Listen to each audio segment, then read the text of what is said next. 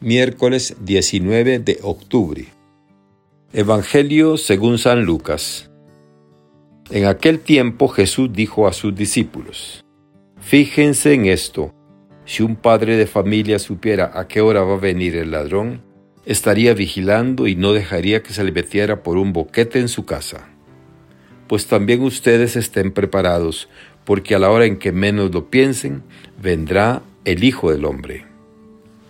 Entonces Pedro le preguntó a Jesús, ¿dices esta parábola solo por nosotros o por todos?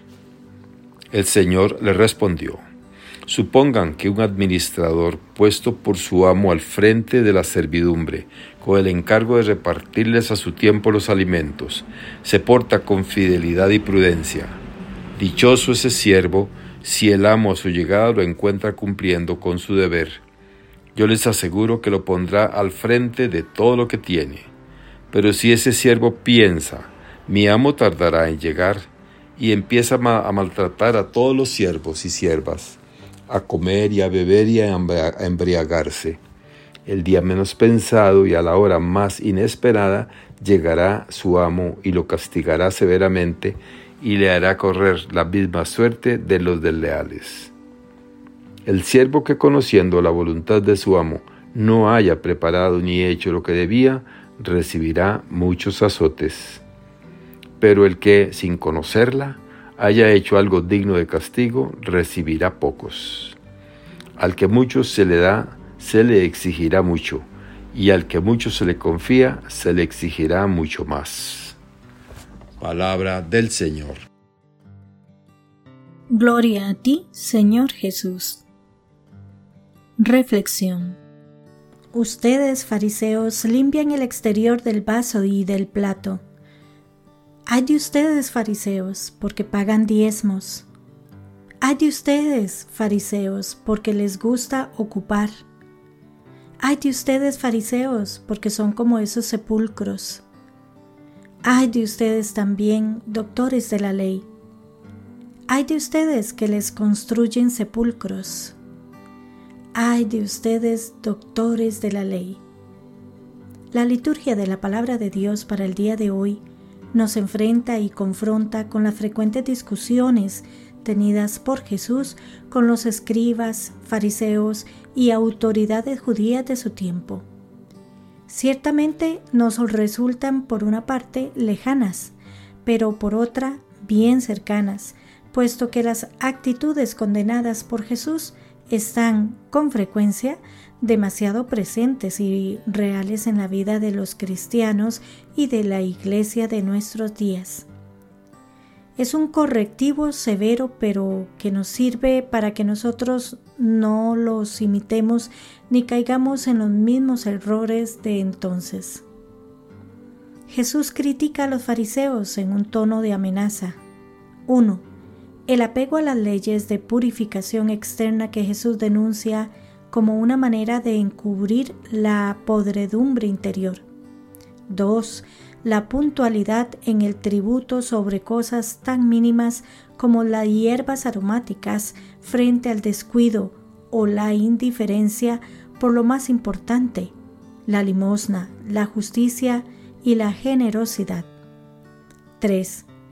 Estas actitudes han hecho de los fariseos unos sepulcros sin señalización. A la hora de la verdad contaminan a la gente. Jesús también denuncia a los escribas. Primeramente, los juristas junto con los fariseos se ufanan de ser los guardianes de la fe, pero en realidad lo que han hecho es imponer al pueblo pesadas cargas que ellos mismos ni pueden ni quieren mover.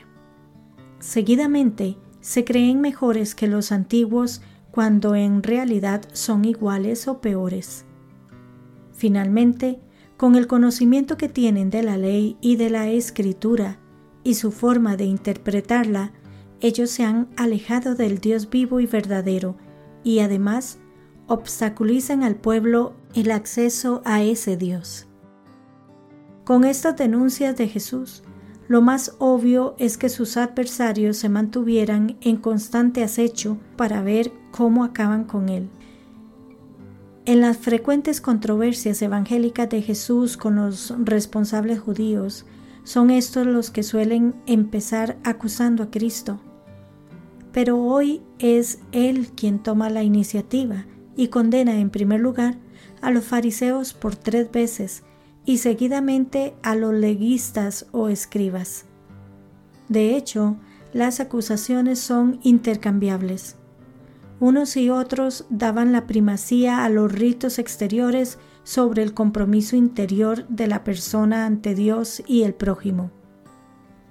Cristo acusa a los fariseos de tres cargos. A. Pagan escrupulosamente el diezmo de productos pequeños, no incluidos en la ley, y pasan por alto lo más fundamental, el derecho y el amor de Dios, o como dice Mateo, la justicia, la misericordia y la sinceridad. Esto habría que practicar sin descuidar aquello, añade Jesús. B. Son esclavos de la vanidad y de la ostentación orgullosa. Les encantan los asientos de honor en las sinagogas y los enloquecen la reverencia de la gente por la calle. Es claro que prefieren los honores al servicio. C son sepulcros irreconocibles, tumbas sin señal que la gente pisa sin saberlo.